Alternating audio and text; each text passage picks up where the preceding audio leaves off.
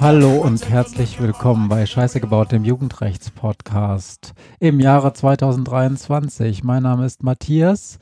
Ich freue mich, dass ihr mal wieder eingeschaltet habt. Endlich mal wieder. Wir haben euch schon vermisst. und wir, das bin natürlich nicht nur ich, das ist vor allen Dingen die beste Jugendrichterin der Welt bei mir am roten Podcast-Tischchen. Ich begrüße dich ganz herzlich, Maria. Hallo. Hallo, hier bei mir sitzt Matthias, Geschichtenerzähler, Medienwissenschaftler, Podcaster.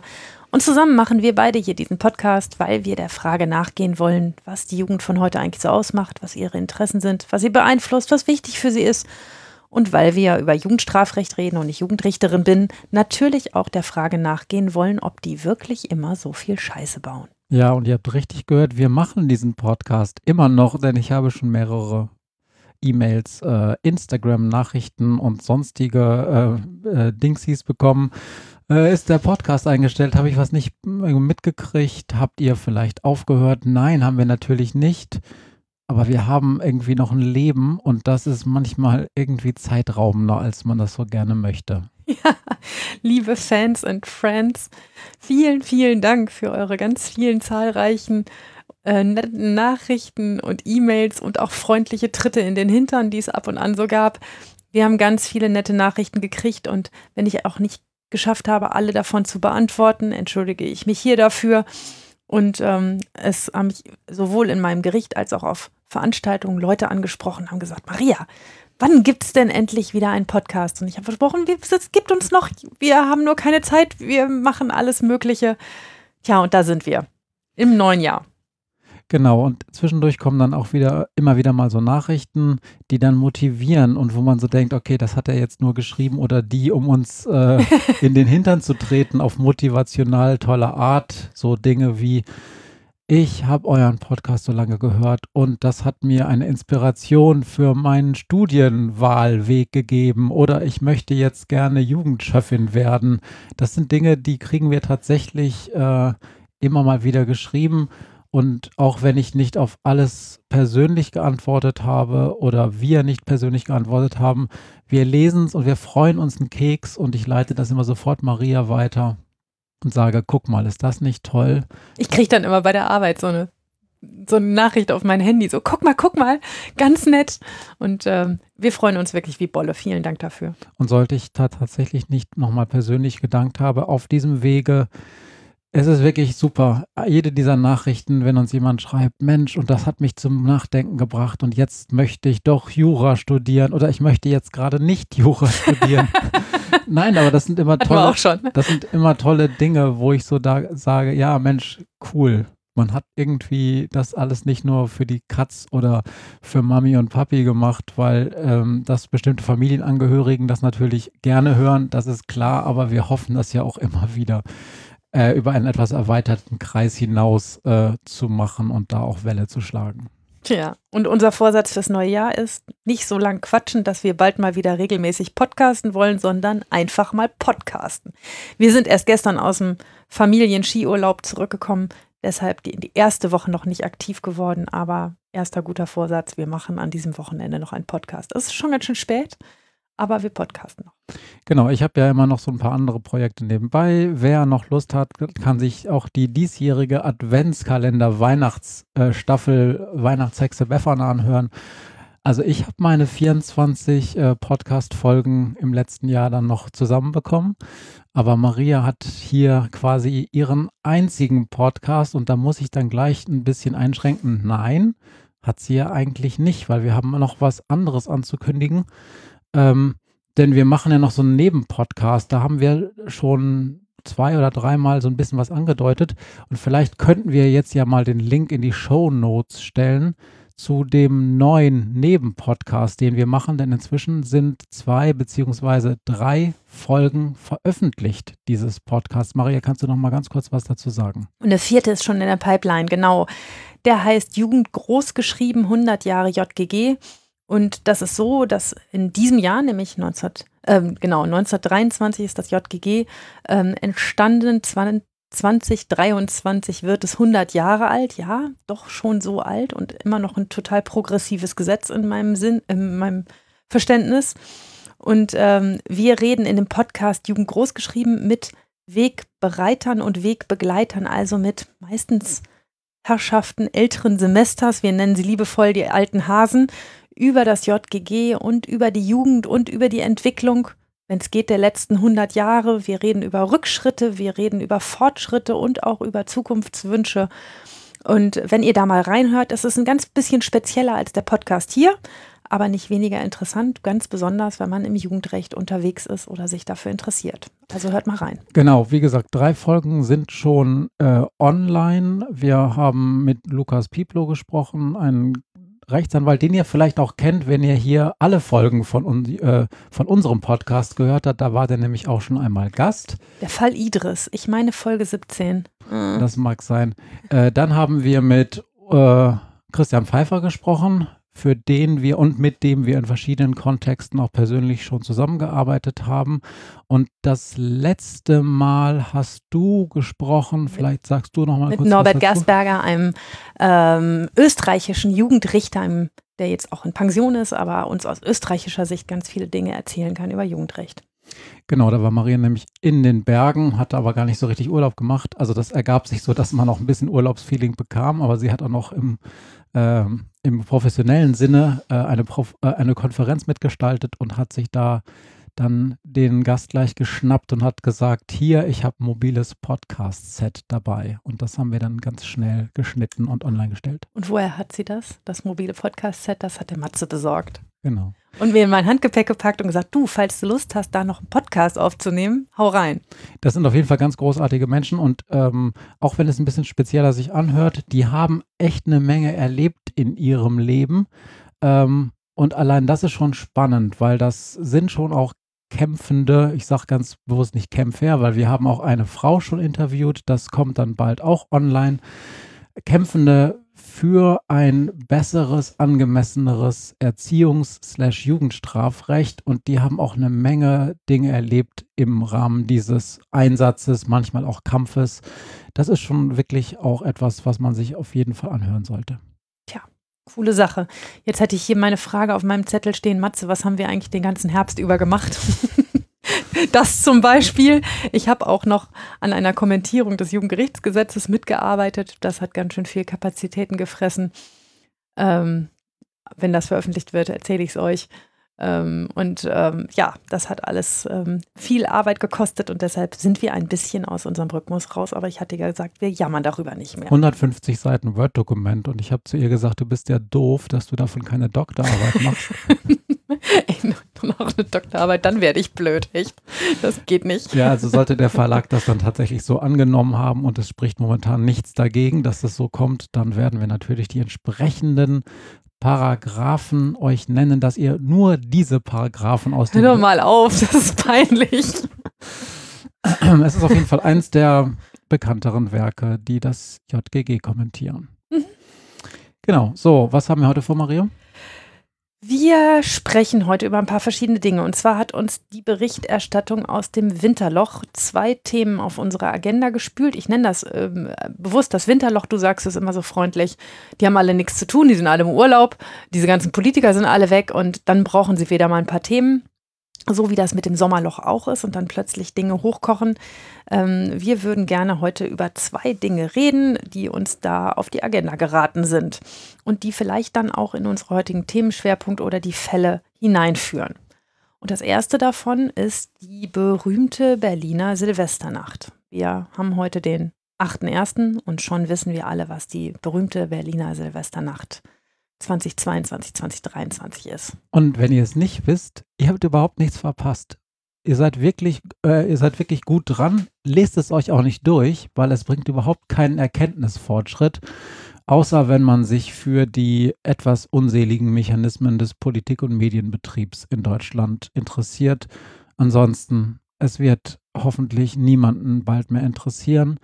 Und hoffentlich werden wir die Scherben so weggekehrt kriegen, dass wir uns dann wieder wirklich über echte Probleme unterhalten können. Das sage ich ganz bewusst, denn ich weiß, da sind Menschen zu Schaden gekommen. Jeder Mensch, der zu Schaden kommt, ist einer zu viel.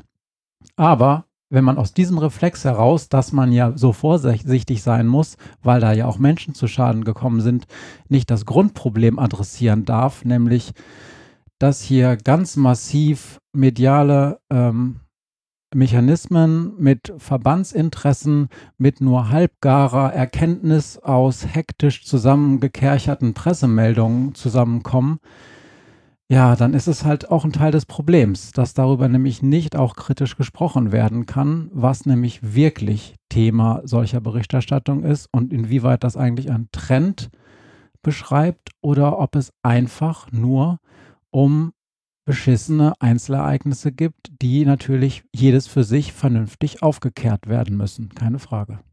Ich glaube, du meinst aufgeklärt, ne? Aufgekehrt und aufgeklärt. okay. Ja, also ist ja schon so ein Ding, die berühmte Kölner Silvesternacht ähm, Jahreswechsel 2015, 2016. Und nun haben wir also auch eine Berliner Silvesternacht, in der offenbar einiges ziemlich doll aus dem Ruder gelaufen ist. Das muss man schon dazu sagen. Ähm, da muss einiges sehr doll schiefgelaufen sein, zumindest den Berichten nach, die man so in den Tagen danach lesen und hören konnte. Wobei ich jetzt gleich zu Beginn sagen muss, was so richtig eigentlich passiert ist, in welchem Ausmaß, wo genau, ähm, in welcher Anzahl, ist so richtig klar noch nicht. Und die ganzen Berichterstattungen dazu widersprechen sich auch wüst. Ähm, das ist ein ganz schönes Kauderwelsch, was da in der Presse ähm, durcheinander geht, auch mit Straftatbeständen, auch mit Vorwürfen, ähm, von denen ich nicht so richtig weiß, ähm, wie sich das auflösen wird. Also es kam auf jeden Fall im Jahreswechsel zu diesem neuen Jahr zu gewalttätigen Angriffen in Berlin auf Polizeibeamte, auf Beamte ähm, äh, der Feuerwehr ähm, und auch auf alle auf Passanten, die damit nichts zu tun hatten, so wie ich das gelesen habe. Ähm, und ich habe versucht nachzulesen, was ist denn da eigentlich passiert, bevor wir hier mit irgendwas aus dem Trichter kommen und ähm, uns ähm, äh, ja positionieren. Aber ganz ehrlich, so richtig klar ist davon überhaupt noch gar nichts. Was ich überall nachlesen konnte, ist, dass 145 Personen vorläufig festgenommen worden sind, ähm, dass von diesen 145 Personen keine einzige Person in Untersuchungshaft gelandet ist, also alle wieder freigelassen worden sind am nächsten Tag oder an dem Abend noch. Und dass von den Festgenommenen, das ist das, was im Moment die Presse und die Medien und die Politik am meisten interessiert, 45 Personen deutsche Staatsbürger sind und die anderen 100 aus 17 verschiedenen Nationalitäten stammen. Ähm, die Opfer der Attacken beschreiben es so, dass junge Männer zwischen 20 und 30 ähm, hier gehandelt haben sollen und dabei steht der riesengroße rosa Elefant im Raum, dass es sich dabei zumeist um Männer mit Migrationshintergrund handeln soll. Das wird mal angedeutet, mal weggelassen. Ähm, und dann kommen zahlreiche Forderungen aus allen Ecken nach härteren Strafen, konsequenterer Durchsetzung von verhängten Strafen, nach Freiheitsstrafen, Null-Toleranz-Strategien und ähnliches. Also ich habe einen Kommentar von einem besonders schlauen Politiker gelesen, der, wenn man ihn denn richtig zitiert hat, das weiß ich ehrlich gesagt nicht genau, aber wenn es stimmt, dass er das gesagt hat, hat er gefordert, es sollte bei solchen Festivitäten immer auch Staatsanwälte vor Ort sein, die dann die Täter gleich aburteilen könnten. Und da darf man doch noch mal eine Runde Staatskunde besuchen. Staatsanwälte, die ermitteln und klagen an, verurteilen tut ein Gericht. Das ist eine andere Gewalt. Das war die Sache mit der Gewaltenteilung. Und übrigens genau deshalb gibt es die, damit sowas nicht passiert, wie in dem Fall. Frau Giffey ähm, aus Berlin hat angekündigt, einen Gipfel gegen Jugendgewalt zu initiieren. Ähm, und politische Gegner haben gleich gesagt, wir sprechen uns hier gegen diese Form von Kuschelpädagogik aus. Sitzrunden helfen gar nichts. Es hilft nur hier richtig konsequent und super schnell zuzuschlagen. Und nur dann kann man auch etwas dagegen tun. Und dieser angekündigte Gipfel gegen Jugendgewalt, der hat mich so ein ganz bisschen auf die Palme gebracht und mir dieses, ähm, dieses Thema hier ähm, so zu eigen gemacht, dass wir das besprechen wollen, denn ich verstehe überhaupt gar nicht, woher da plötzlich der Move in Richtung Jugendgewalt herkommt. Es ist, ich habe keinen einzigen Bericht gefunden, in dem die Altersstruktur der Beteiligten angegeben wird. Es ist immer von jungen Männern die Rede und zwar von jungen Männern zwischen 20 und 30. Das sind jetzt meines Wissens nach wahrscheinlich zumeist Erwachsene und keine Jugendlichen oder Jugendliche sind es ja sowieso nicht, sondern wenn dann nur Heranwachsende. Ich kann das überhaupt nicht verstehen. Mhm. Und man kann auch noch überhaupt nicht erkennen, wo das Problem eigentlich gewesen ist, wie viele Menschen durch welche Handlungen und vor allem von wem schwer verletzt worden sind und wie viele der gezielten Attacken und gestellten Fallen es eigentlich gegeben hat. Es wird erzählt, es habe eine Falle auf äh, Feuerwehrbeamte gegeben, äh, die zu einem äh, vermeintlichen Feuer gerufen worden seien. Da sind übrigens die Berichte unterschiedlich. Mal wird davon berichtet, es habe ein echtes Feuer gegeben und die seien davon abgehalten worden, dort zu löschen. Andere sagen, es habe gar kein Feuer gegeben, sondern sie seien nur in eine Falle gelockt worden.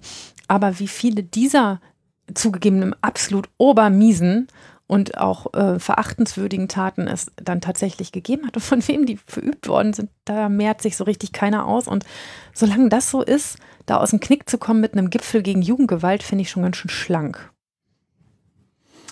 Ja, das ist, ähm, das ist das eine Problem, dass wir sozusagen auch gar nicht ganz genau wissen, was da eigentlich ähm, genau passiert ist und wer eigentlich die Täterinnen und Täter waren.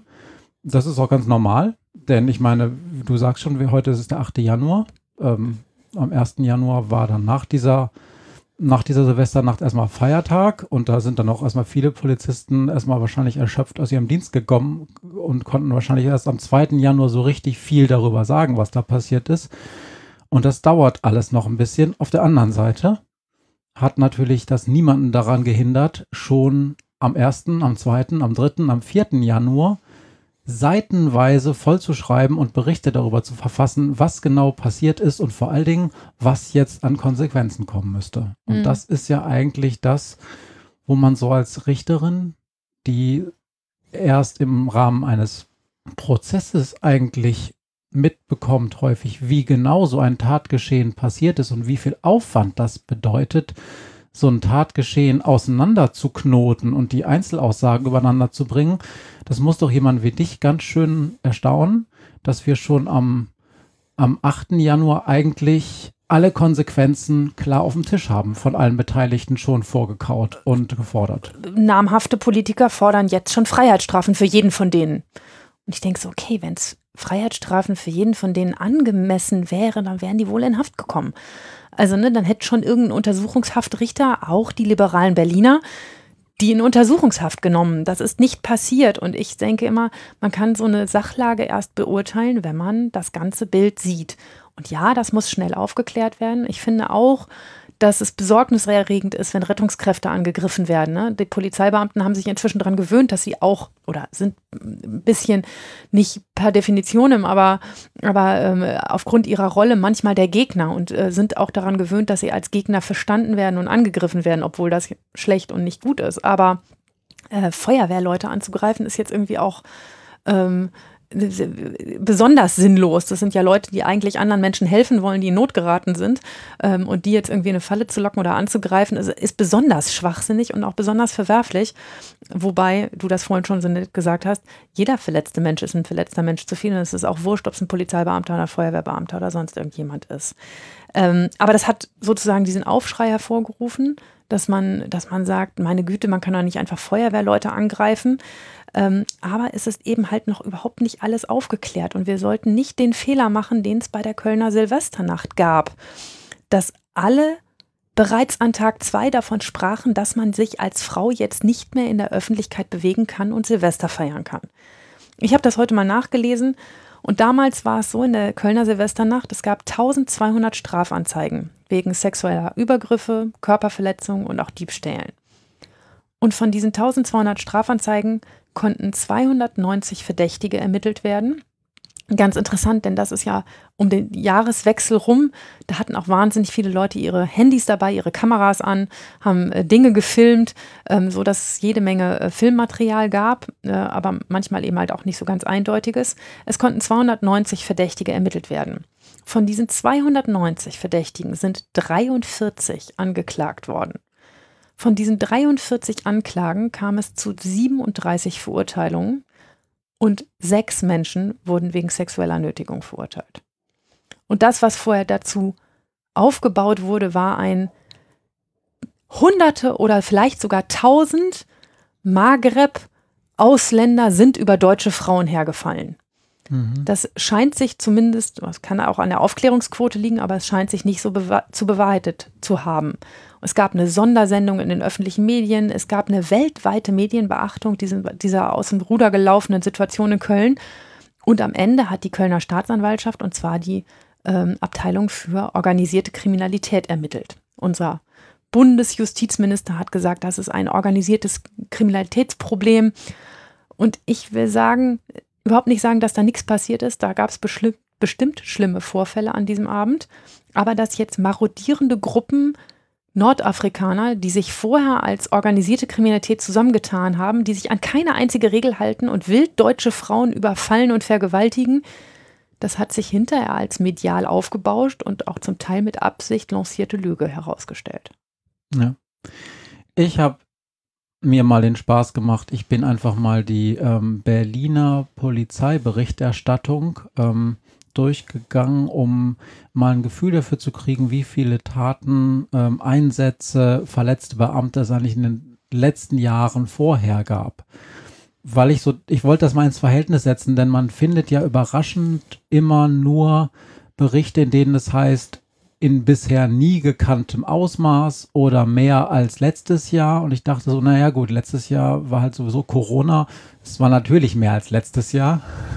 ähm, und habe mal versucht, das irgendwie ähm, zumindest für Berlin klar zu machen. Ich bin grandios gescheitert, muss ich ganz ehrlich sagen, weil ähm, die Berichte der Polizei zum 1.1. eines jeden Jahres zwar regelmäßig erscheinen, allerdings immer mit unterschiedlichen Kennzahlen.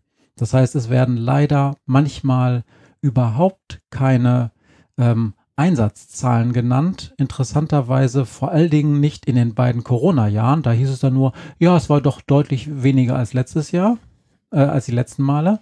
Da wurde davon aber nicht gesprochen. Ähm, und leider bekommt man auch nicht immer genannt, wie viele Beamte verletzt wurden oder leicht oder schwer verletzt oder so. Das äh, wird mal genannt, mal nicht. In den letzten beiden Jahren, das kann man schon sagen, da waren es mehr als in den Jahren davor, die, in den direkten Jahren davor, in Berlin zumindest. Das kann natürlich auch an, ähm, an, an der Art und Weise liegen, wie es gezählt wird, aber das können wir mal so annehmen. Vielleicht sind es tatsächlich mehr, während es in den Jahren davor immer so drei, vier, 2020, äh, 21 mal 7 waren, sind wir jetzt bei Zahlen dann 21, 22, 15 gewesen und dann ähm, 22, 23 bei, wie viel hast du gesagt? Ich, ich glaube, wir, wir waren bei 18 in der Pressemeldung, aber die wird dann nochmal aktualisiert später ähm, bei den verletzten Polizeibeamten. Ach so, ähm, die, die habe ich nicht genannt, die habe ich nicht. Ja, genau. Ähm, aber, aber du, du hattest doch auch die Zahl der Verhafteten. Das ist doch interessant. Ja, und die Festnahmen, das ist dann nochmal interessant, weil da ähm, in manchen Jahren wird es veröffentlicht, in manchen Jahren wird es nicht veröffentlicht. Also im Jahr 21, 22 stand, was in der Pressemeldung von 279 Verhafteten. In der 22, 23er Statistik, in der Pressemeldung der Polizei, die ist aber von 6 Uhr morgens oder so, stand erstmal nur was von 103. Das hat sich dann nochmal ein bisschen äh, aufaddiert. Da kamen noch ein paar Sachen offensichtlich dazu, denn du hast ja berichtet. 145 stand 145, zumindest so in den Meldungen. Genau. Das sind aber immer noch deutlich weniger als das Jahr davor. Und im Jahr davor, 2021, stand 700. Hm. So, und da frage ich mich dann schon, was heißt das jetzt? Also, war es jetzt wirklich so eine krasse Silvesternacht oder war es das vielleicht überhaupt nicht? Und da waren da zwei sehr, sehr oder drei sehr, sehr krasse Taten die, die die Beteiligten enorm erschüttert haben und auch zu Recht erschüttert haben, aber keine Entwicklung, mit der man jetzt mit einem Gipfel gegen Jugendgewalt gegen müsste. Was man auf jeden Fall sagen kann, ist, es gibt ganz, also es gab 2017, da hat ja, wie das mal, mal mein ehemaliger Lieblingsbundeskanzler Gerhard Schröder immer gesagt hat, wir haben ein Gesetz gemacht. Ah, nee, das hat Müntefering immer gesagt.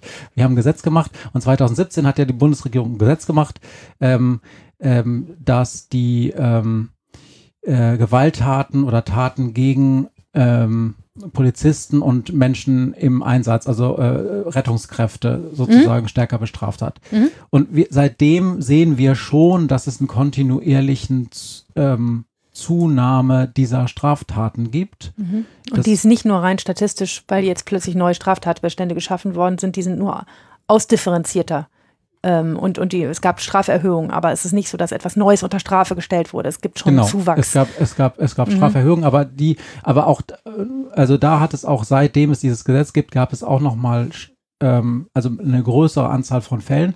Das kann man schon sagen. Aber ähm, auf der anderen Seite muss man auch sagen, das, was da jetzt gefordert wird, von wegen, ja, da muss man mal was gegen tun. Wir haben 2017, also rein äh, legislativ haben wir etwas getan. Wir haben ein Zeichen gesetzt. Das ist nicht in Ordnung. Diese, äh, sicher, diese Einsatzkräfte müssen unter Schutz gestellt werden. Das war ja 2017, 2016 dann schon die Diskussion.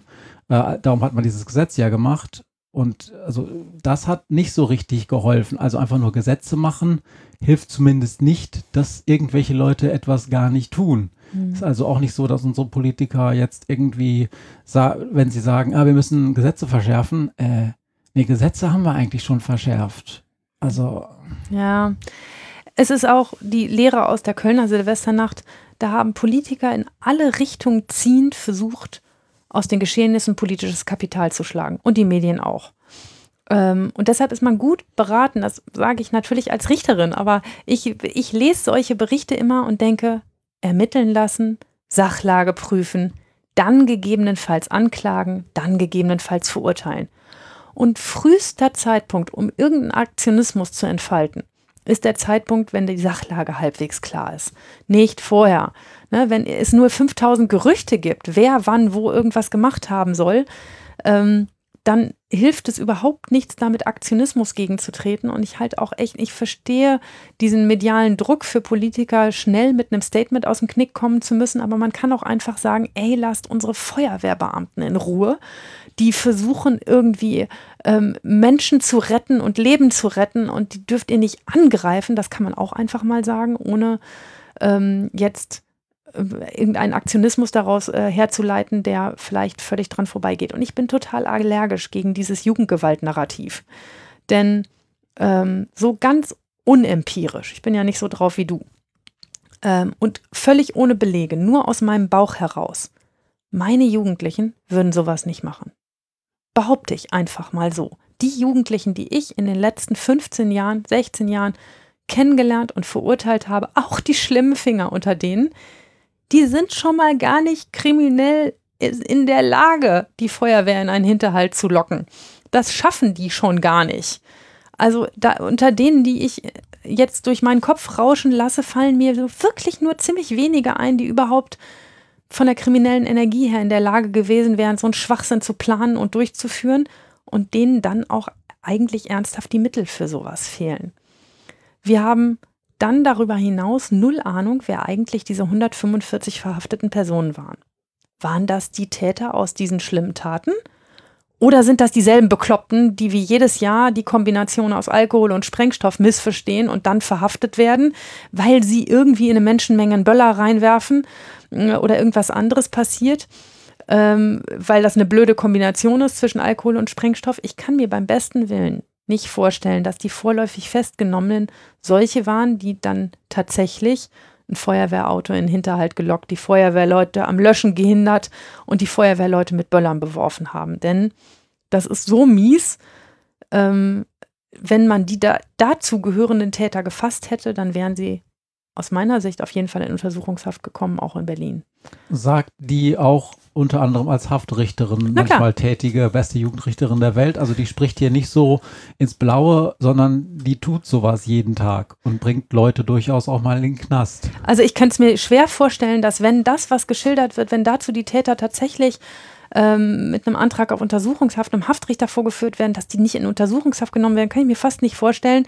Mag mich da draußen irgendwann die Situation eines Besseren belehren, wenn das tatsächlich so gewesen ist. Ich habe aber mehr den Eindruck, dass es so ist, ähm, dass die, die festgenommen worden sind und alle wieder auf freien Fuß gelangt sind, also alle wieder entlassen worden sind. Entweder das, was die gemacht haben, war nicht so schlimm, ähm, oder man hat eben diejenigen aus den ganz schlimmen Fällen einfach noch gar nicht gefasst. Ich glaube, dass es eher das Letztere ist, dass es schon schlimme Vorfälle gab, ähm, aber dass man die nicht hat und dann jetzt aus diesen schlimmen Vorfällen zu Schlussfolgern, das sind junge Leute und die haben alle Migrationshintergrund, das ist mal echt falsch.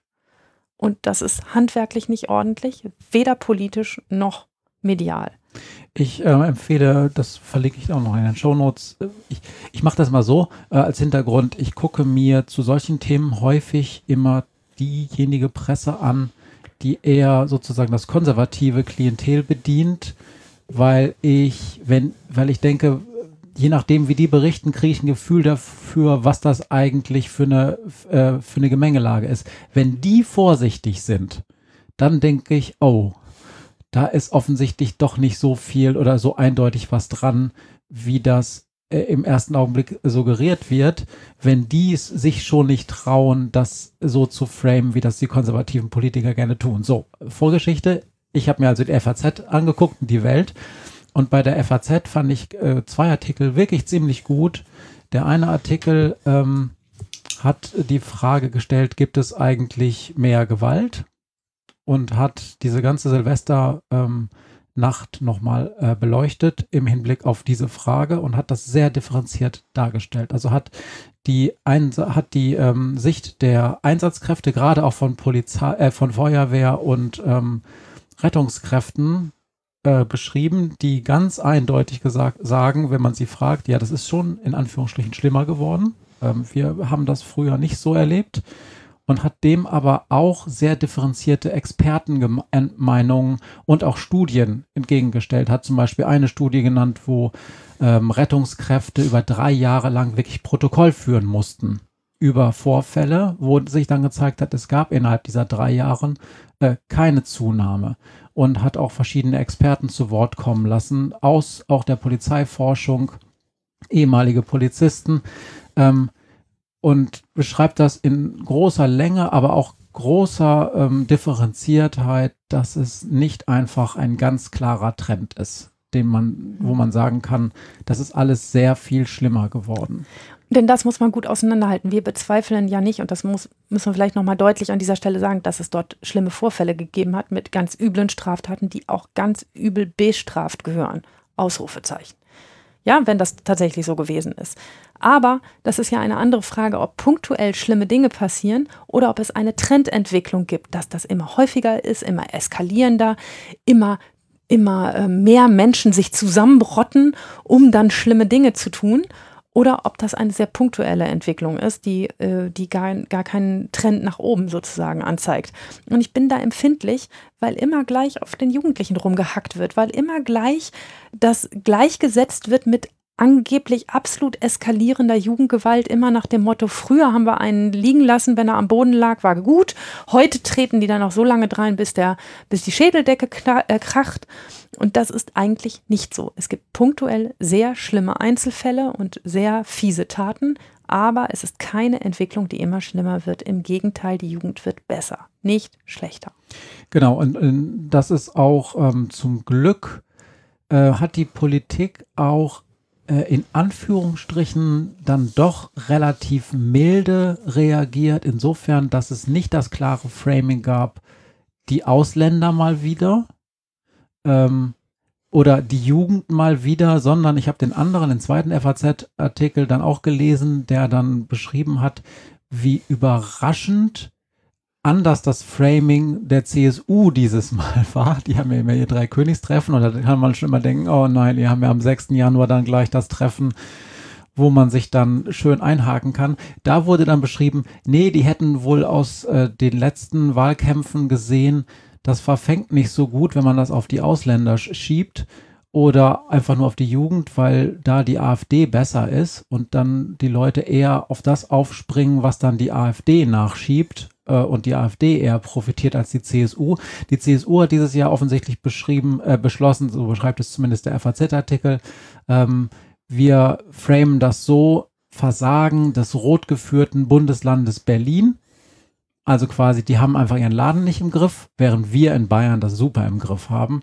Und da kann man der CSU fast ja schon dankbar sein, dass es hoffentlich bei diesen ersten Versuchen von äh, Hinterhof äh,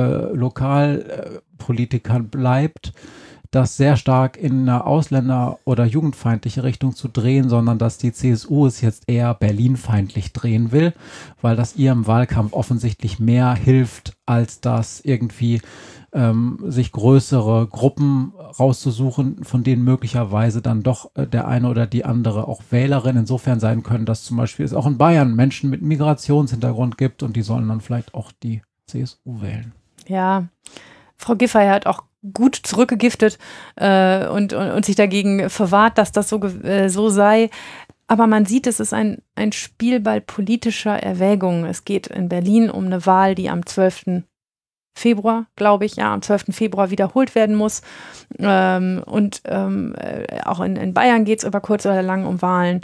Ähm, und das, natürlich ist das ein Thema und natürlich ist das ein Problem und man muss die Berichterstattung in diesen Bereichen auch immer vor dem Hintergrund sehen, wer hatte eigentlich gerade an was ein Interesse. Und auch unsere noch Innenministerin, Bundesinnenministerin Frau Faeser hat hier eine Wahl zu gewinnen. Die ist ja die Spitzenkandidatin, wie ich das verstanden habe, der hessischen SPD und auch die macht das also durchaus mit ähm, Kalkül und zwar nicht nur, weil sie Innenministerin ist und da halt was zu sagen hat, sondern auch die muss sich gerade ordentlich profilieren. Insofern ist es nicht so richtig überraschend, welche Stimmen sich da gerade äußern. Hm. Und immer wenn es dann äh, hintenrum auf den, auf den Jugendlichen rumgehackt wird.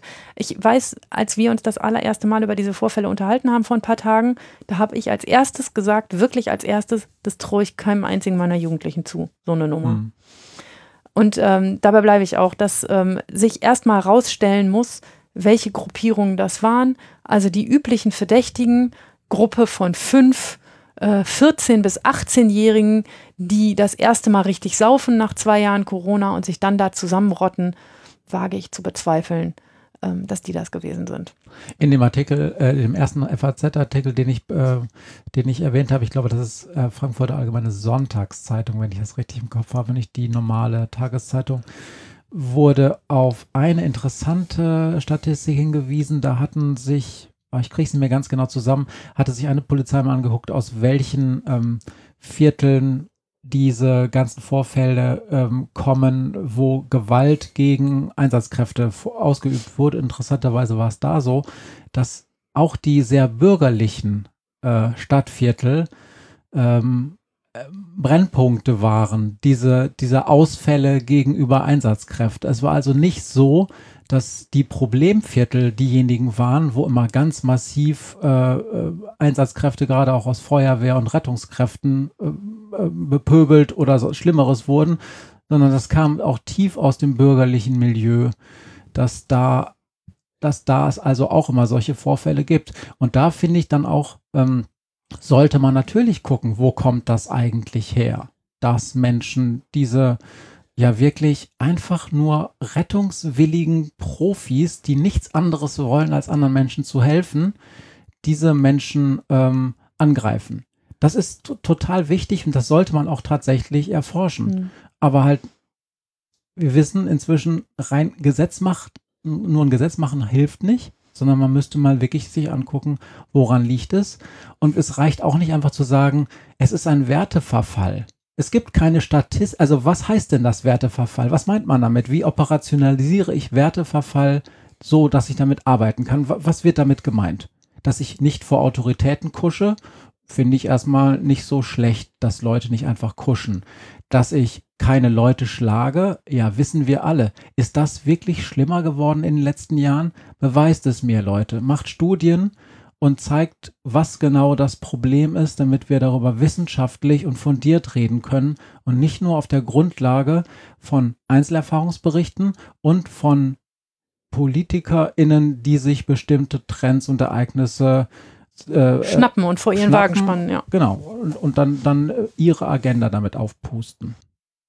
So, und hier unterbreche ich die laufende Sendung. Ihr habt es gemerkt, hier spricht Matthias aus dem Schnittraum des Jugendrechts-Podcasts. Es ist Montagabend, der 9. Januar 2023 und tja, das hat Mensch dann davon, wenn man sich mit einem wirklich aktuellen Thema befasst. Denn während wir gestern Abend am 8. Januar 2023 aufgenommen haben, gab es eine Veröffentlichung im Berliner Tagesspiegel mit neuen Zahlen und Entwicklungen, die im Laufe des heutigen Tages rund um die Sitzung des Berliner Innenausschusses Ausschusses noch einmal konkretisiert wurden.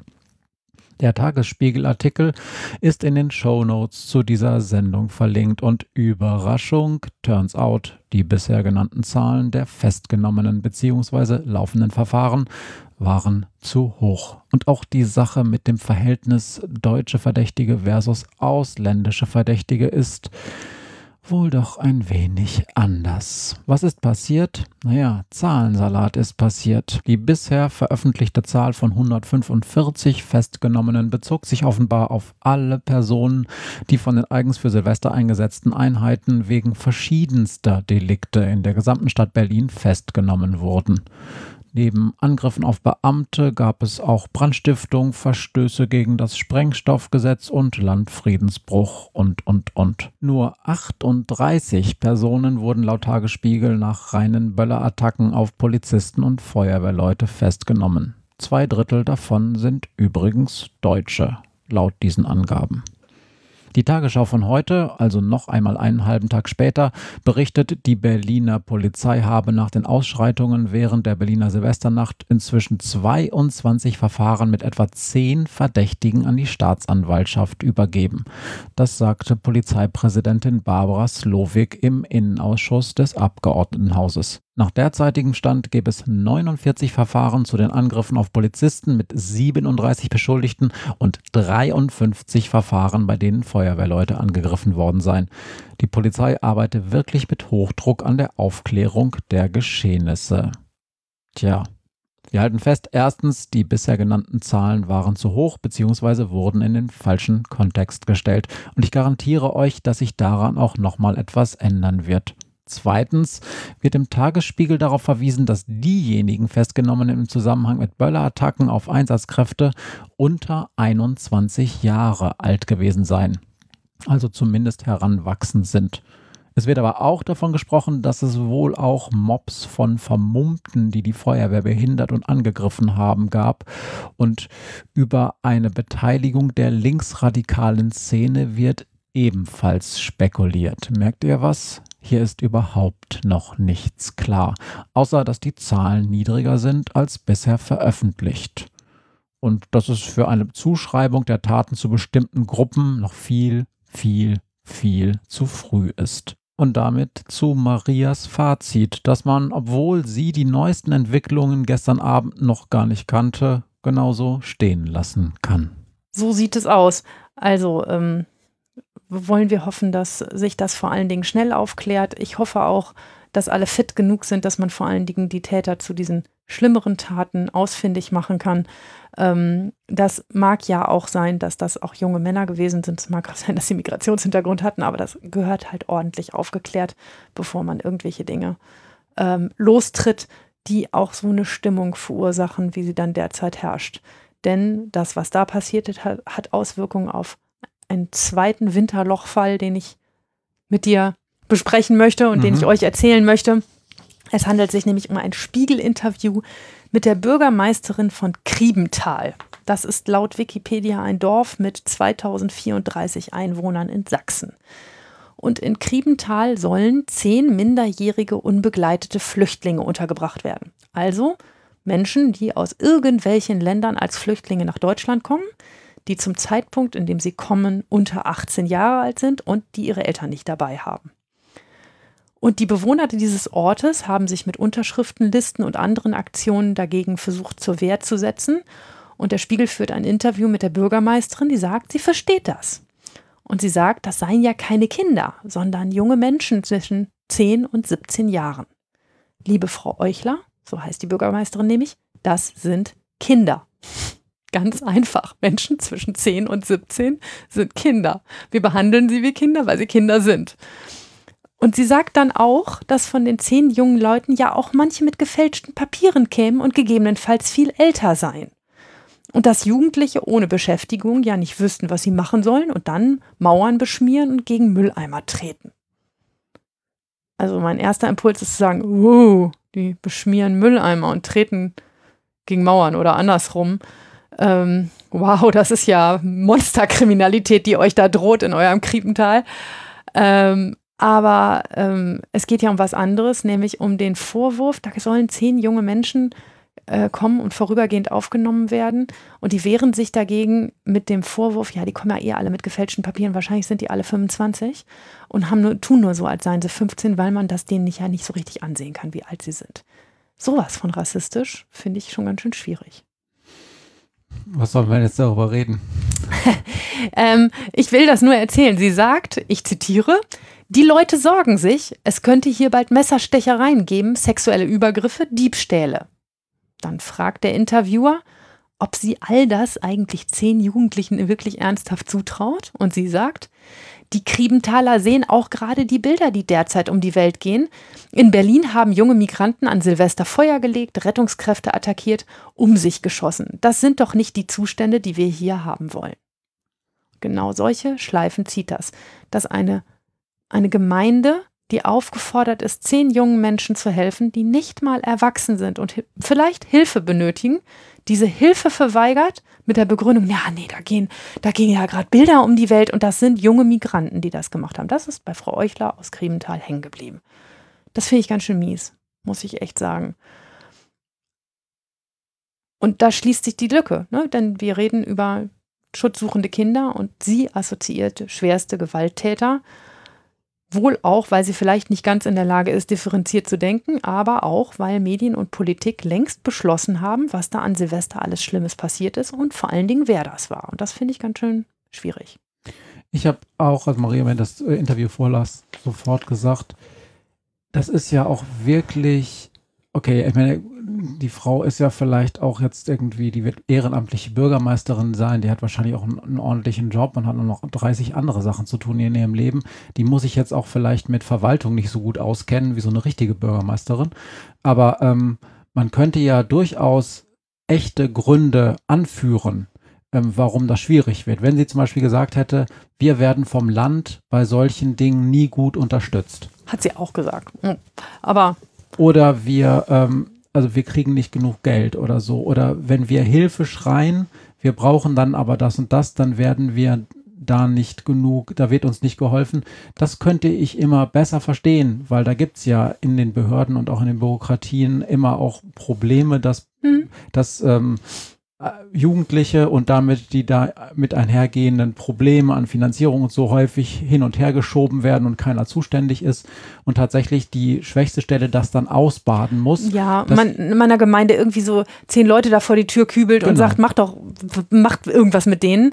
Ja, das sagt sie auch. Sie sagt, die haben hier ja gar keine Beschäftigung. Wir haben ein ganz strukturschwaches schwaches Gemeindeleben. Ähm, und dann fragt der Interviewer auch, so, wie wäre es denn mal mit einer Struktur schaffen? Ähm, dazu sieht man sich aber nicht so richtig in der Lage. Und ich finde das ganz unglaublich. Das sind Geflüchtete, das sind Kinder. Die kommen alleine, die kommen ohne Eltern. Was haben die denn erlebt, dass ihre Eltern sie alleine losgeschickt haben? Was ist das für ein Setting? Wie ist deren Flucht verlaufen? Was haben die alles durchgemacht, bis sie in Deutschland angekommen sind? Und das Einzige, was dieser Frau einfällt, ist, dass ihr Dörfchen vor diesen jungen Menschen beschützt werden muss.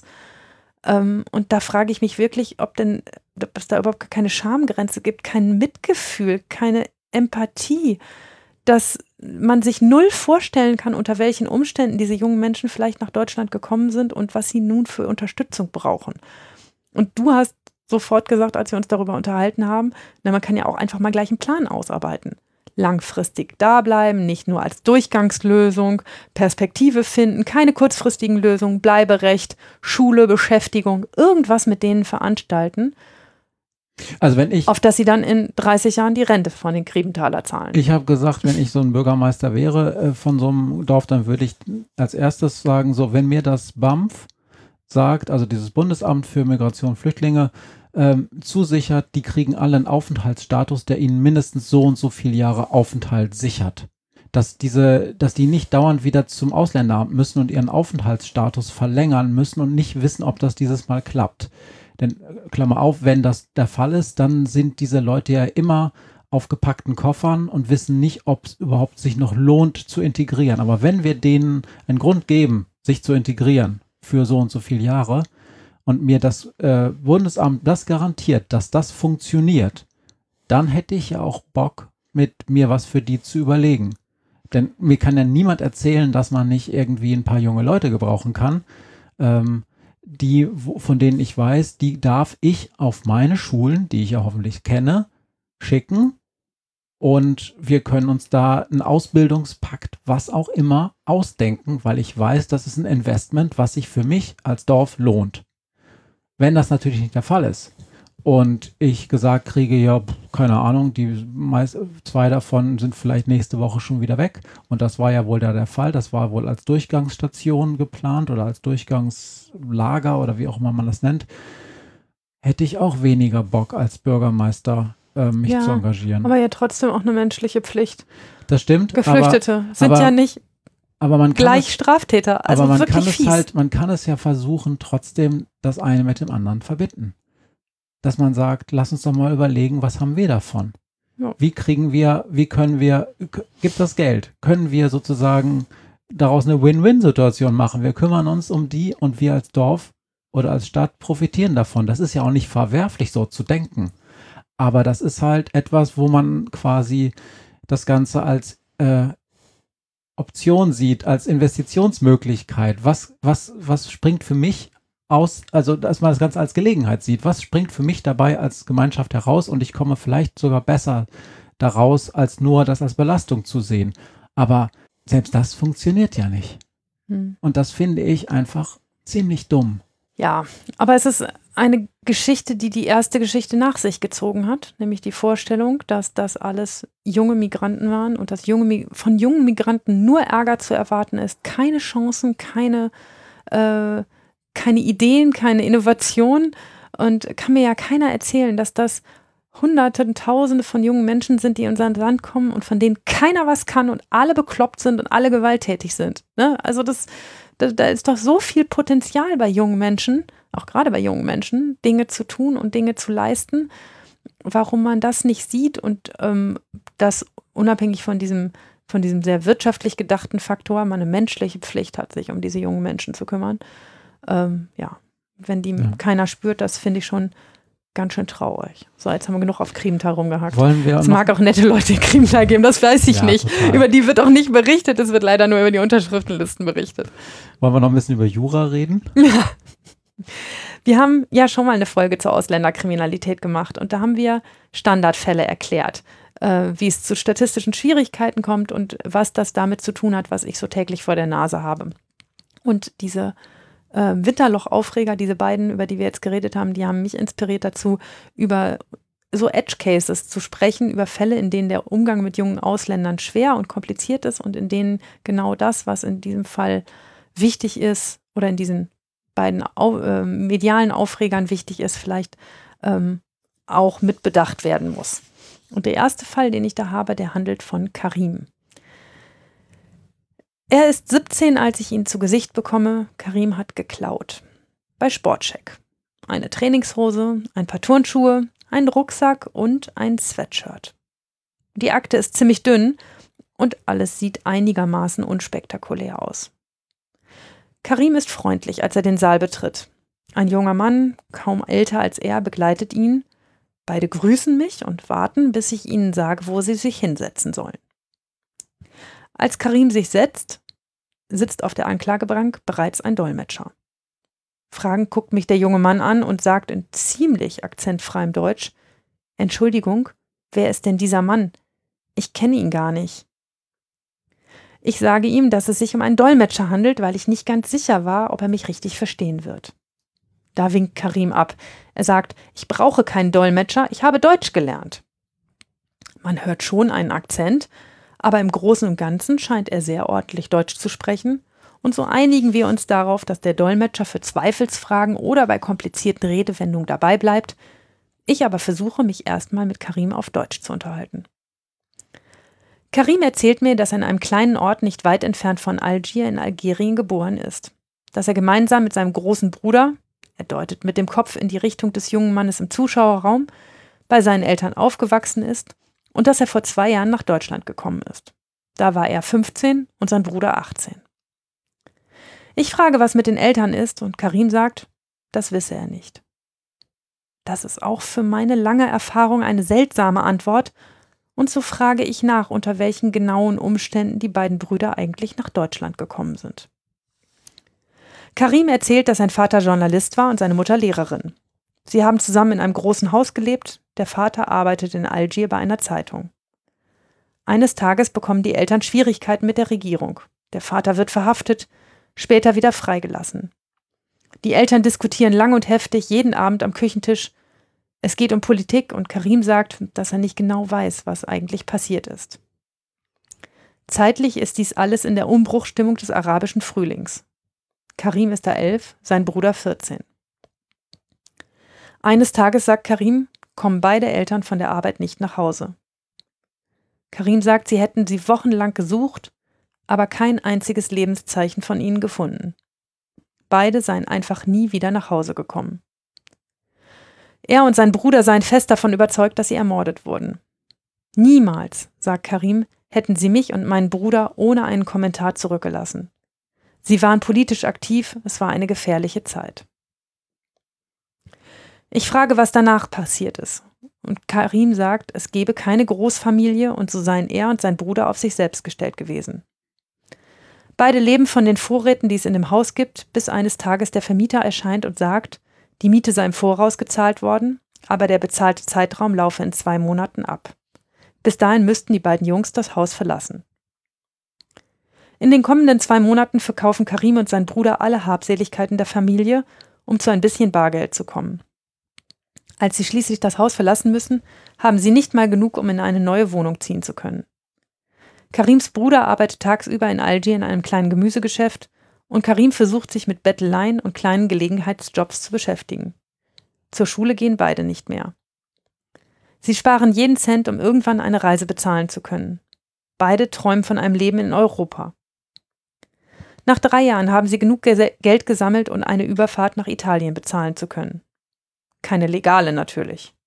Niemand hätte sie an Bord eines Schiffes oder eines Flugzeugs gelassen.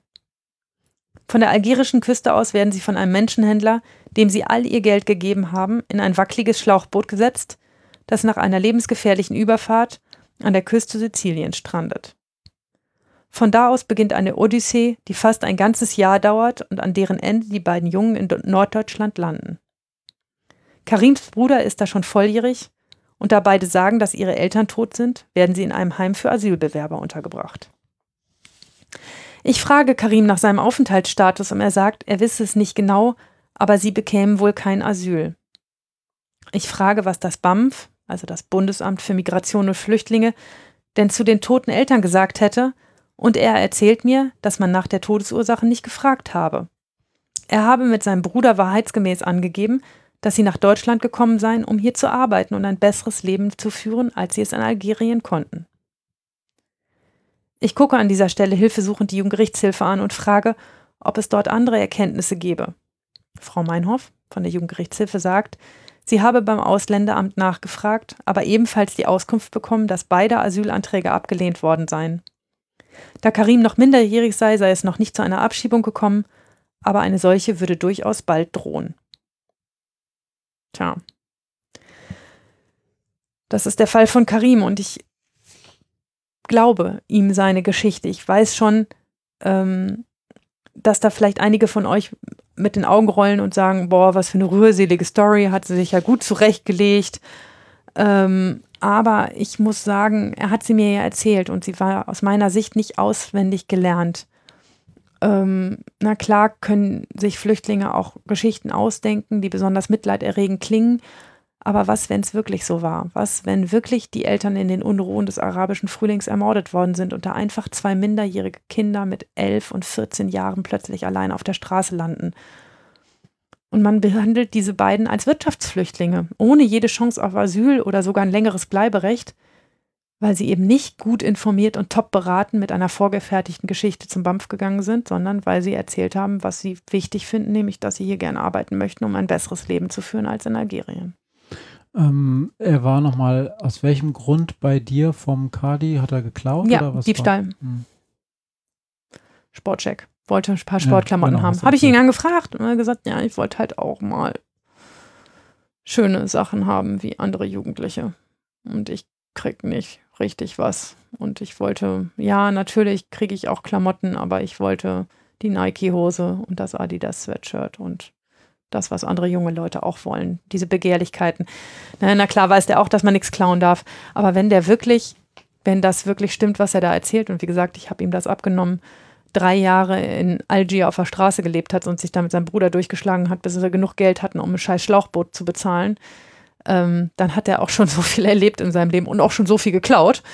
ähm, dass es jetzt auf diese Sportcheck-Nummer bei uns so wertetechnisch nicht mehr so richtig ankommt. Hm, Wie alt war der, als er bei dir dann vom Gericht war? 17. 17. Ja. Also nicht der Tatzeitpunkt, äh, Nein. nicht mit, Doch, doch, auch der Tatzeitpunkt. also es ging schnell. Ja. Hm. Und dann denke ich echt so, echt, Frau Euchler, solche Kinder, die wollen Sie nicht in Ihrer Gemeinde haben, weil die Bilder, die um die Welt gehen, so furchterregend sind. Klar, wie gesagt, gibt es auch erfundene Geschichten, aber viele von diesen Flüchtlingen haben wirklich Schlimmes erlebt und Schlimmes erfahren. Und wir behandeln sie mit Ablehnung und Argwohn und Vorurteilen. Und ich muss ganz ehrlich sagen, auch aus dem eigenen Familienkontext. Wir kennen ein Flüchtlingsmädchen, das minderjährig aus Syrien geflohen ist und auf der Flucht die schlimmsten Dinge erlebt hat. Das sind ja nicht alles Lügner, diese Menschen, die da kommen. Das sind ja nicht alles Leute, selbst und selbst wenn es so wäre, dass sie nur die wirtschaftlich sichere Situation suchen, das ist ja auch ein Grund. Aber das ist ein ganz anderes Thema, das man mit, mit, mit einer anderen Überschrift diskutieren muss. Aber das sind Menschen, die wahnsinnig viel erlebt und durchgemacht haben und den knallen wir einfach so die Tür vor der Nase zu. Das finde ich wirklich nicht in Ordnung. Ja, man sollte dann auf jeden Fall sagen, wenn wir das Asylthema mal ausklammern, solange sie dieses Verfahren, äh, Teil dieses Verfahrens sind, auf das sie einfach ein Recht haben, das einmal durchprüfen zu lassen, solange soll, muss man ihnen verdammt nochmal so gastfreundlich oder so menschlich entgegenkommen, wie es nun mal das Gesetz äh, gebietet und wie es auch die normale Menschlichkeit gebietet. Hm. Und dann ich jetzt mit meinen profanen wirtschaftlichen Erwägungen komme jetzt und sage, und darüber hinaus, ja mein Gott, da ist jetzt ein junger Mann, der spricht schon Deutsch. ja, der war, der, die waren gerade mal Der ist zwei sieb- Jahre der da, ist haben 17. super Deutsch gelernt. Der ist, und das, ich sag, mach, ich sag das jetzt ganz bewusst so, das ist, der ist Frischfleisch für unser Rentensystem, für unser gerontokratisches Land, was immer älter wird und immer dringende Arbeitskräfte braucht. Auch Leute, die ähm, bereit sind, ähm, Arbeiten zu machen, für die viele von uns, und da schließe ich mich ganz ausdrücklich mit ein, ähm, sich zu fein sind. Und der, der kriegt, dieser Karim kriegt diese Chance ja gar nicht. Aber das ist nochmal ein Nein. anderes Thema. Ich habe ihn nie wieder gesehen. Das ist ja, wie gesagt, schon ein bisschen her. Ich habe den nie wieder gesehen. Ich fürchte, weil er irgendwie inzwischen abgeschoben worden ist. Die hatten ja auch brav noch ihre Pässe dabei. Ähm, Ja. Die ähm, sind ganz bestimmt zurückgeschoben worden. Ähm, das nur, weil sie ehrlich, weil sie aus ihrer Sicht ehrlich gesagt ich, ich kenne mich mit Asylrecht nicht sehr gut aus, aber bei der Hintergrundgeschichte hätte man ja vielleicht sogar einen Asylgrund gehabt. Ähm, ist selber nicht verfolgt worden, aber wenn die Eltern Ja. beide getötet worden sind und die zu dem Zeitpunkt minderjährig waren, Ich glaube, mit Äh. Algerien gibt es ein relativ klares Abkommen, beziehungsweise sind die in der Liste der in Anführungsstrichen unbedenklichen Staaten? Ich bin mir nicht ganz sicher, ich glaube schon.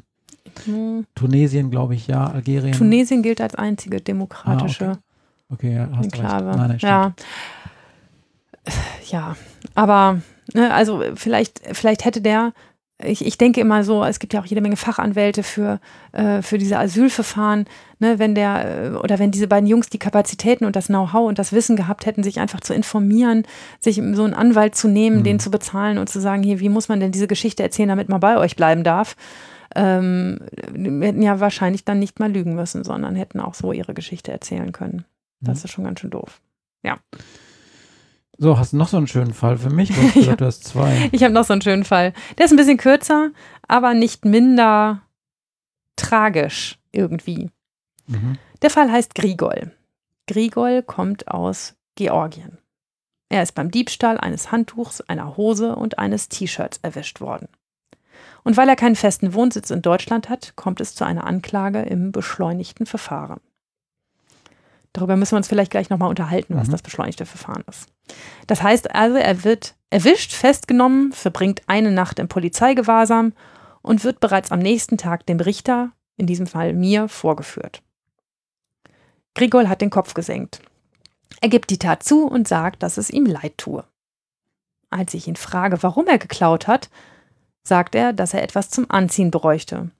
Er habe nur seine Arbeitskleidung, die er auch am Sitzungstag trage, dabei und habe das Bedürfnis gehabt, einmal zu duschen und sich andere Kleidung anzuziehen.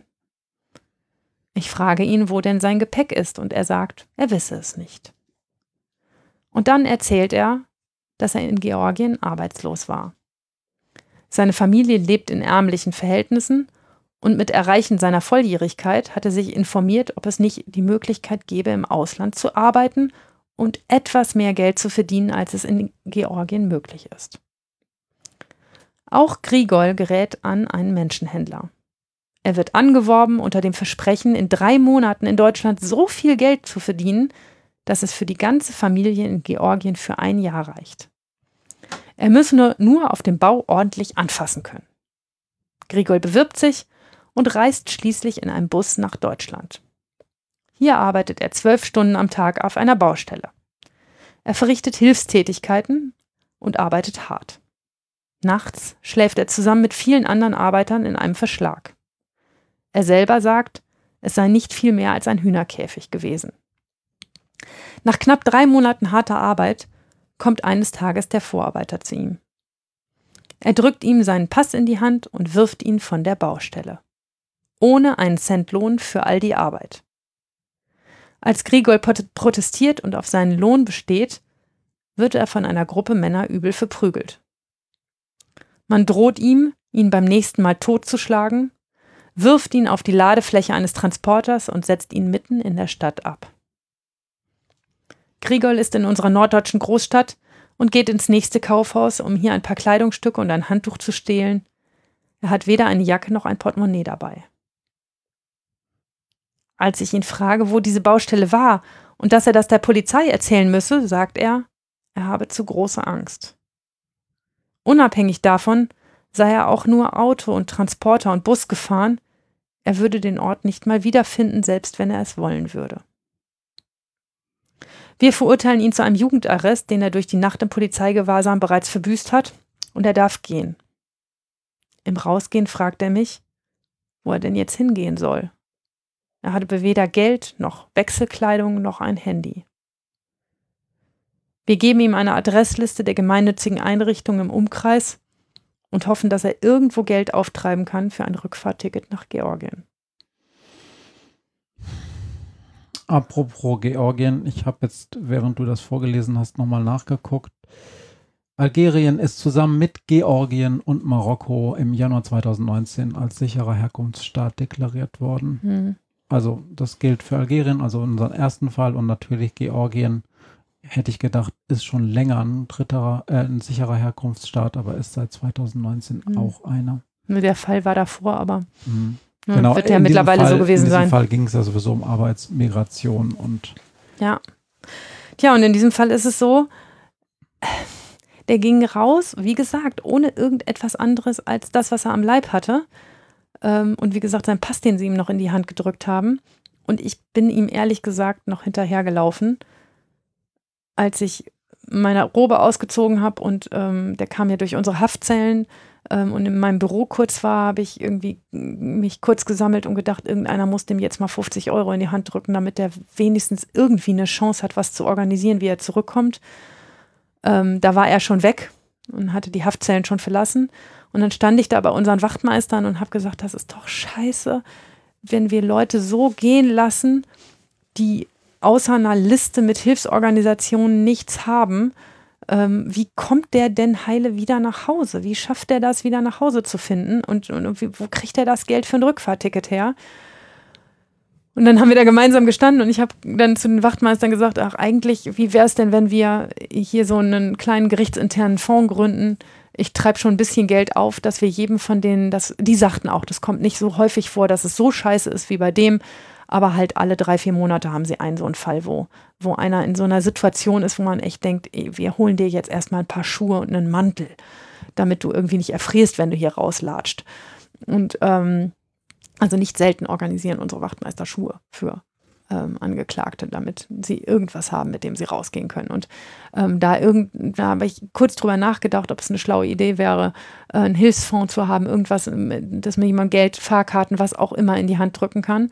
Ähm, aber nicht ganz zu Unrecht haben mich die Wachtmeister auch darauf hingewiesen und gesagt, naja gut, wenn sich das rumspricht, dass man hier in, in unserer norddeutschen äh, Großstadt nur eine Straftat begehen muss, damit man sein Rückfahrticket bekommt, ähm, dann ist es auch schwierig, dann heizen wir nur Kriminalität an und verhindern sie nicht. Das macht es nicht besser. Also müssen wir sie weiter zu Hilfsorganisationen schicken. Ähm, und aber ich habe mir vorgenommen, da mal nachzufragen, ob die da auch ankommen und ob sie doch auch die Hilfe bekommen. Ich glaube schon, dass das passiert und dass man das organisieren kann, aber die müssen sich ja auch ausdrücken können. Ja. Aber ja, Frau Jugendrichterin, das wird jetzt die Bürgermeisterin dieses ähm, kleinen Städtchen aus Sachsen dir sagen. Man kann sich auch nicht um jeden kümmern, denn dann kommen sie alle. Ja, was für eine dusselige These. Die muss nee, erstmal erst bewiesen werden. Es ist, es, ist, es ist durchaus, ich meine, es gibt ja in verschiedenen ähm, Kontexten in diesem Bereich immer wieder diese Debatte, dieser sogenannte Pull-Effekt wird dann ja immer bemüht. Also mhm. alles, was wir tun, um zu helfen, führt zu einem Pull-Effekt, dass Menschen sich motiviert fühlen, fühlen dann auch den Weg nach Europa oder noch schlimmer nach Deutschland zu kommen weil da wird ja geholfen. Ähm, ich halte das, erstmal ist die Frage, wie stark dieser Pull-Effekt überhaupt ist. Vielleicht überschätzen wir auch die Geilheit unseres Staates so ein bisschen. Auf der anderen Seite ist ja die Gegenfrage, sollen wir deshalb wirklich nicht mehr helfen? Ja. Sollen wir also deshalb wirklich selbstzufrieden hier rumsitzen und sagen, wir haben uns das alles erarbeitet und äh, wir verdienen das, was wir haben und die anderen sind leider die Gearschten. Ist das, ist das das, wie wir dann Weihnachten feiern und so und sagen, ja, ist halt so? Alles schwierig. Na, aber das sind, aber das sind Leute, ich, ich wollte nur mit diesen beiden Fällen auch zeigen, dass es Fälle von Menschen gibt, die Gregor war 19, ne? Dass es Fälle von Menschen gibt, die ähm, und, und das sind nicht, ist nicht die Minderheit, sondern die Mehrheit der Fälle, die mir begegnen. Unabhängig von all den vielen Fällen, von denen ich sonst erzähle, von, von Verwahrlosung, von emotionaler Verwahrlosung, von desolaten Elternhäusern. Die Fälle dieser jungen Leute, die in Zuständen zu uns kommen und in, in, in Settings, wo man sagen muss, hu, da, die haben auch schon einiges hinter sich. Und dann zu sagen, ja, da sind sie aber auch so verroht, dass sie nicht mehr in unsere Gesellschaft passen und deshalb müssen wir zusehen, dass wir sie möglichst schnell wieder loswerden das ist ganz schön. Wolltest du jetzt noch was zu dem beschleunigten Verfahren sagen oder in einer anderen Folge? Auf, irgendwann können wir auch in einer anderen Folge mal was zum. Ich habe ja schon gesagt, ein beschleunigtes Verfahren funktioniert so, dass derjenige erwischt und festgenommen wird. Der kommt in unserer norddeutschen Großstadt eine Nacht in den Polizeigewahrsam und am nächsten Morgen erhebt die Staatsanwaltschaft bereits eine Art Anklage. Das ist ein Antrag im beschleunigten Verfahren und dann entscheiden wir noch am selben Tag. Das heißt, am Samstag die Straftat, oder so rum nicht, am Montag die Straftat begangen, am Dienstag abgeurteilt. Maria, könnte mir das auch passieren? Nein, natürlich nicht, denn du hast einen festen Wohnsitz. Das ah. passiert nur Menschen, die keinen festen Wohnsitz haben, weil man sie ja nicht laden kann. So, ne? Ich kann ihnen mhm. ja keine Post schicken, wann sie zum Gericht kommen sollen, wenn denn die Verhandlung ist. Und weil ich ihnen das nicht, nach Georgien kann ich das ja schlecht schicken, weil ich das nicht schicken kann, verhafte ich sie und verurteile sie gleich am nächsten Tag. Also es ist quasi ein äh, Rechtsstaatsverfahren Leid für Arme. Ja, ich, ich sage auch manchmal intern, das ist Elendsverwaltung, was wir da machen. Äh, denn es betrifft nur Menschen, die keinen festen Wohnsitz haben. Und das sind entweder Obdachlose, ähm, die in Deutschland leben, oder es sind ähm, Ausländer, die keinen festen Wohnsitz haben, weil sie entweder durchreisende Täter sind äh, oder nur zur Begehung von Straftaten gekommen sind. Auch das gibt es. Oder im Rahmen ihrer touristischen Aktivitäten hier Straftaten begehen. Und ähm, jetzt mal ketzerisch gefragt, ich kenne natürlich die Antwort, die mir geben wird wirst, ähm, die Rechtsstaatsprinzipien sind aber alle eingehalten dabei? Hm. Ja. Ja, natürlich halten wir uns an alle Rechtsstaatsprinzipien, die es gibt, aber es ist natürlich ist die Frage, wie viel Verteidigungsmöglichkeit hat eigentlich einer, der nur eine Nacht im Polizeigewahrsam Zeit hat, sich zu überlegen, was er dem Richter erzählen will. Ist das vielleicht eine andere Voraussetzung, als wenn ich eine Anklage bekomme, dann eine zwei Wochen Frist, mich dazu zu äußern und das dann, dann zwei Monate später meine Verhandlung ist. Dann habe ich auch andere Möglichkeiten, meine Verteidigung aufzubauen, mir zu überlegen, was ich dem Richter sage, ihm vielleicht auch was anzubieten, was ich inzwischen gemacht habe, mich entschuldigt mhm. habe, irgendwas wieder gut gemacht habe. All das haben diese Leute nicht, weil wir sie ja gleich am nächsten Tag verurteilen. Das ist schon ganz schön zackig. Und ähm, kannst du ein bisschen was, ich meine, du führst ja keine echte Statistik, aber so deine gefühlte Statistik. Ähm, du hast gesagt, es betrifft Obdachlose. Wie ist denn da so das Verhältnis zwischen Obdachlosen, Durchreisenden? Also wie hoch ist zum Beispiel die Obdachlosenquote unter denen, die durch so ein Verfahren gehen, durch dieses beschleunigte Verfahren? Nicht so arg hoch, weil die Kriminalität, die Obdachlose begehen, ja wirklich nur von der Hand in den Mund ist mhm. und wir auch da versuchen, das möglichst gering zu halten. Ich habe irgendwann mal, hatten wir mal jemanden, der einen Rotkohl geklaut hat. Und da habe ich hinterher gesagt, ich möchte bitte niemanden mehr haben, der einen Rotkohl geklaut hat, weil das ist echt auch einfach nur ein Rotkohl gewesen. ähm, ne? Also wenn Menschen nur Lebensmittel klauen und in diesem Ausmaß unter 10 Euro, dann ist es so die Frage, ob man sich den Kick wirklich gibt, ähm, ihnen zu sagen, dann kriegst du jetzt eine Geldstrafe für, die du eh in mhm. Haft absitzt, weil du kein Geld hast, ähm, äh, anstatt die einfach zu irgendeiner Hilfsorganisation zu schicken und zu sagen, hol dir dann Mittagessen. So, und nochmal für, für diejenigen, weil einige, die haben, die fragen das immer wieder, es geht jetzt nicht darum, dass diese Person nicht theoretisch diesen Rotkohl zurückgeben muss. Häufig passiert das ja auch, weil er wird ihn noch nicht ja. gegessen haben. Er wird ja, ja, geschnappt worden sein, bevor er den Rotkohl gegessen hat. Ja. Offensichtlich äh, oder ob er etwas, was dann schon verzehrt wäre, nicht doch bezahlen muss. Ja, theoretisch muss er das zusätzlich. Also nur wenn diejenigen sagen, ja, die Frau Richterin will den jetzt nicht vor dem Gericht haben, aber der muss das doch dann aber das muss doch bezahlt werden. Ja, das muss er trotzdem. Ja, er, muss es, er darf es auf keinen Fall behalten und er muss es bezahlen, wenn er es behält oder schon angeknabbert hat. Und zwar unabhängig davon, ob jetzt die Strafrichterin ihn noch sehen ja. muss oder nicht. Ja. Maria regt sich mal so auf, dass der deutsche Staat sozusagen zusätzlich ein strafrechtliches Verfahren wegen sowas durchzieht. Dass das aufgeschrieben wird, sozusagen, dass also die unterste Stufe eines solchen Strafverfahrens ähm, insofern ähm, gemacht wird, dass man sozusagen die Polizei schreibt das auf und gibt das vielleicht noch an die Staatsanwaltschaft. Ja, keine Frage. Das ist sozusagen Bürokratie, das muss so sein bei uns. Aber dass man es bis zum Ende, bis zu einem, einer Hauptverhandlung durchzieht, ist ja nochmal eine ganz andere Frage. Denn wenn man sich mal ausrechnet, was dieser Rotkohl für Kosten verursacht, wir haben das ja schon mal aufgelistet, was so eine Protokollkraft und ein Staatsanwalt und eine Richterin und ähm, vielleicht noch ein Anwalt und die sonstigen Gerichtskosten so sind, das sind ein paar hundert Euro und da ist so ein Rotkohl manchmal nicht so richtig adäquat als Gegenwert. Und auch das eine Frage des Pull-Effekts würde man Menschen einfach Lebensmittel stehlen lassen, die sie wirklich von der Hand in den Mund, den sogenannten, ne, im, im Volksjargon würde das Mundraub heißen, ist, es nicht wirklich, aber äh, ne, das, was sie sich vom Klauen direkt in den Mund stecken, würde man das einfach unbestraft lassen, würde es wirklich so viel mehr Menschen geben, die sich Essen klauen würden. Ich weiß es nicht. Mhm. Also, ja, da bin ich auch immer etwas zwiegespalten. Aber wir behandeln schon Leute anders, die keinen Wohnsitz haben und die hier nicht, ähm, äh, die hier nicht auffällig sind. Es ist natürlich auch so, dass wir ihrer nicht anders nicht habhaft werden. Dich kriegen wir auf jeden Fall. Du hast, bist hier Einwohnermeldeamt gemeldet, hast, äh, hast eine Adresse. Ähm, und, äh, und wenn die Polizei dich bei irgendeinem Scheiß erwischt, dann ist es auch nicht nötig, dich am nächsten Tag dem Richter vorzuführen. Dafür hat man dann auch zwei Monate Zeit. Ähm, dann äh, kann man in Ruhe eine Anklage pinseln und dich anklagen, wenn du was falsch gemacht hast. Und dann schickt man dir das hier nach Hause. Und wenn du dann nicht erscheinst bei Gericht, dann führt dich eben die Polizei vor. Das klappt auch. Kriegen mich nie, ich habe eine EMA-Sperre. ja, in der Tat. Nee, aber das äh, kann man ja dann doch trotzdem rauskriegen. Das man kriegt man wohl trotzdem raus. Drei Mausklicks mehr. ja, ich glaube, das, ich glaube, die Polizei schafft das. Ja, aber ähm, das, äh, das ist natürlich ein Point. Ne, dass, dass wir der Leute, die tatsächlich extra in unser Land kommen, um hier Straftaten zu begehen, manchmal auch nicht anders Herr werden als mhm. sowas. Und vor allen Dingen, wenn es dann nicht mehr die ganz untere Kriminalität betrifft, von ähm, einem Rotkohl oder zwei Salamis und, äh, und, äh, und im Netz Tomaten, sondern ähm, wir haben oft auch Fälle, wo Menschen zum Beispiel bei Douglas neun, neun Parfüms derselben Sorte alle für A 100 Euro klauen.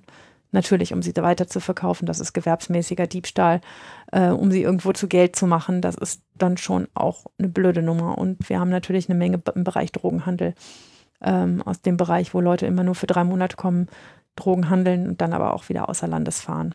Ähm, ich weiß gar nicht, ob, ob du es am Anfang gesagt hast, darum, weil wir ja ein Jugendrechtspodcast sind, äh, Jugendliche kriegen so ein beschleunigtes nein, Verfahren nein, nein, nie, sondern es geht, kann maximal um Heranwachsende geht, gehen. Es geht maximal um Heranwachsende, ja. Genau. Genau. Bei Jugendlichen gibt es das nicht. Da versuchen wir insgesamt einfach schnell zu sein. Aber so ein beschleunigtes Verfahren gibt es nicht, also nicht am nächsten Tag. Die könnte man ja auch gar nicht über Nacht einsperren. Also sollte man zumindest möglichst nicht. Mhm. Okay. Die haben ja auch, ehrlich gesagt, ein 17-Jähriger auch immer einen festen Wohnsitz. Also einen 17-Jährigen ohne festen Wohnsitz zu finden, ist schon ganz schön schwierig. Ja, hatten wir auch schon mal in diesem Podcast ja. ein oder zwei Fälle, aber ja. Der Typ im Zelt, ja. Ja, ich habe zu diesen Fällen irgendwie nichts Sinnvolles zu sagen, außer dass das Leben halt kacke ist. Ja, Ja, aber äh, ich, ich will damit nur die Varianz dessen zeigen, ähm, in, unter was für Umständen auch Menschen in Deutschland landen und dass der, der einfach in einem Supermarkt ein Handtuch, eine Hose und ein T-Shirt klaut, dafür eine, eine Kontextgeschichte haben kann, die das alles sehr, sehr, sehr viel verständlicher macht, als einfach nur zu sagen, ja, soll der halt nicht in unser Land kommen, um hier Straftaten zu begehen. Das ist ein bisschen wenig. Und die Geschichte ist größer, die dahinter steht. Ganz, ganz oft. Und um dann vielleicht nochmal den Bogen zu unserem ersten ähm, Punkt zu schlagen. Ihr seht also, ihr Lieben, dass die deutsche Justiz und auch die deutsche Polizei ganz häufig mit solchen Schicksalen zu tun hat, wo es dann häufig eher um sowas geht wie ja auch Nothilfe. Die müssen dann trotzdem Schuhe kriegen und irgendein Polizist oder irgendeine Polizistin muss sich trotzdem drum kümmern, dass die in irgendeiner Stelle landen, wo sie schlafen können und äh, ein Gericht, da, da, da stecken WachtmeisterInnen die Köpfe zusammen und überlegen, wo kriege ich jetzt Klamotten für den äh, betrunkenen Obdachlosen her, dass der nicht nur mit seiner Unterhose äh, aus der Haftzelle hier rausgeht, weil er nämlich nichts dabei hatte, als er aufgegriffen wurde. Ansonsten, das sind alles äh, Fälle, wo ähm, diese Menschen ganz häufig ähm, viel mehr tun, als sie müssten, Mhm. als Beamtinnen und äh, Angestellte dieses Staates. Und umso mehr gilt das für diejenigen, die in irgendwelchen Feuerwehrautos und Rettungswagen sitzen und die jeden Tag fast ausschließlich für diese Menschen da sind. Und dementsprechend ist es, auch wenn wir uns über das politische Framing aufregen, was dann daraus gemacht wird, super schäbig, gerade diese Menschen anzugreifen. Ja. Denn das sind wirklich die letzten, die man angreifen sollte. Äh, nur weil man ein bisschen zu viel gesoffen hat oder keine Ahnung, irgendwelche Idiotenideen hat, weil man zu viel Böller gekauft hat. Also einfach nicht machen. Lass das an irgendwelchen Steuerhinterziehern aus, ist mir egal, aber auf jeden Fall nicht an denen. Ein, ein gutes Wort Haben wir, noch, Sonntag. haben wir noch zwei Fragen? Ich habe eine Frage an dich. Ja, dann stellen Sie mir mal, dann äh, gibt es vielleicht, gibt es vielleicht eine Anschlussfrage für mich. Super Vorbereitung, Matze. Matthias, bist du schon mal im Ausland komplett aufgeschmissen gewesen? Ähm, ich überlege gerade, alle die Geschichten, die mir einfallen, sind meiner Frau passiert. ähm, nee, bin ich tatsächlich. Nein, bin ich tatsächlich noch nicht. Ich war nicht nur immer relativ gut vorbereitet, ich bin auch noch nie in meinem Leben beklaut worden. Also das ist ja das, was einige so fürchten. Alles weg, Portemonnaie weg, man Mhm. steht irgendwo in den Bergen äh, in Spanien oder so und 100 Kilometer um einen rum nix und jetzt muss ich irgendwie weiterkommen. Ist mir noch nie passiert. Ich bin noch nie signifikant beklaut worden im Ausland äh, und ich habe auch nie irgendwas vergessen. Und ich überlege gerade, ob es irgendwelche medizinischen Notfälle gab. Nee. Ganz, äh, Okay. äh, Immer, und ich, ich mache nicht nur Ich Pauschalreisen. sagen, du bist ja voll der Abenteuerurlauber. Nee, überhaupt nicht. Aber es ist tatsächlich eine Mischung aus, ich bin zwar manchmal ein bisschen verpeilt, aber die Basics, die kriege ich hin. Und ich muss auch sagen, ich reise meistens mit Leuten, die noch viel besser organisiert sind als ich. Einer sitzt mit dir am roten Tisch, ne? Ja, insofern äh, bin ich wirklich ein ganz schlechtes Beispiel für aufgeschmissen sein im Ausland. Ich habe so jemandem mal geholfen. Ich habe mal Na, ich in, in Griechenland ähm, einem in den Bergen so einen Typen getroffen, der äh, war ich mit einer Freundin unterwegs im gecampt und der kam an und sagte, ah, ich habe gehört, ihr habt Deutsch geredet. Ich, ah, es tut mir echt total leid, aber äh, ich, mir ist alles geklaut worden und ich äh, muss irgendwie wieder zurück nach Athen und meine Mutter hat mir da Geld hin überwiesen, aber ich muss dahin zurück. Ähm, und ähm, könnt ihr mir ein bisschen Geld geben, damit ich ein Zug oder ein Busticket zurück nach Athen kaufen kann. Das war in Delphi. Und dann haben wir dem, haben wir uns kurz beraten, wir hatten nämlich wirklich nicht viel. Ähm, und dann haben wir dem äh, Geld für ein Busticket gegeben. Und ähm, ich habe hinterher noch einen ganz entzückenden Dankeschön-Brief. Wir haben uns beide auch angeguckt und haben gesagt, sehen wir das jemals wieder, das Geld, oder ist das eine doofe Story gewesen? Wir waren uns wirklich nicht sicher. Ähm, aber haben dann auch gesagt, ey komm, das, das teilen wir uns den Schaden, dann geben wir es halt dran. Und ähm, ich habe dann hinterher einen ganz, ganz entzückenden Dankeschön-Brief bekommen von dem Typen und äh, eine und das Geld zurückbezahlt und eine Telefonkarte lag dabei. Damals hat man auch mit Telefonkarten telefonieren können. In öffentlichen Telefonzentralen, das wisst ihr, also in so Telefonzellen hieß das, genau. Das äh, wisst ihr leider nicht mehr. Vielleicht ganz viele von euch da draußen, aber da konnte man so eine Karte reinschieben und die hatte ein Guthaben und der, die, die schickte er mit da waren 12 Mark oder 12 Euro, weiß ich nicht mehr, Guthaben drauf, wahrscheinlich Mark. Mm, und, ähm, und sagte, wenn du jemals irgendwo stehst und nicht mehr weiter weißt, dann ruf mich an. Ich so organisiert dir Hilfe. Das war sehr nett. Telefonzellen, das sind die Dinger, die manchmal in so fancy Coworking Spaces, entweder in britisch rot oder in Postgelb oder äh, Telekom Magenta Grau so rumstehen als genau das Telefonzellen, damit man da mit seinem Handy telefonieren kann, um den Rest der Coworking äh, Kolleginnen nicht zu stören. Also ja. die gab es früher auf der Straße. Genau. Ähm, ich habe auch eine Frage, die ist jetzt allerdings völlig out of context, was das Thema der Folge angeht, aber es ist überhaupt nicht out of context, was das Datum angeht. Hier, Frau Jugendrichterin, 2023. Vorsätze? Was willst du besser machen in deinem Job? Ich will mir mehr Zeit für die Fälle nehmen, haha. Also weniger Zeit für die Familie. dumm, dumm, doch. Die, diese Kinder teenagen ja vor sich hin und da werden die Zeitfenster, die sie mit Mama benötigen, potenziell kleiner. Ähm, nee, ich, ähm, ich sitze immer mal wieder in diesen Fällen und ich weiß, dass ich mir schon wirklich mehr Zeit nehme als der Durchschnitt und dass ich meine Sachen sehr, sehr, sehr ordentlich und gut vorbereite und manchmal sitze ich da und denke, ah, und ich müsste noch zehn Sachen mehr fragen und ich müsste eigentlich auch noch 20 Sachen mehr wissen. Also als ich diese Folge vorbereitet habe und über Karim nachgedacht habe, wie gesagt, der Fall ist schon länger her, da habe ich gedacht, oh, und ich habe das alles nicht gefragt und das nicht und das hätte man ja noch nachfragen können und Natürlich hätte man danach auch noch Aktionen entfalten können, dass man Spamf anruft und sagt, hier, der hat eine ganz andere Geschichte, als er euch erzählt hat.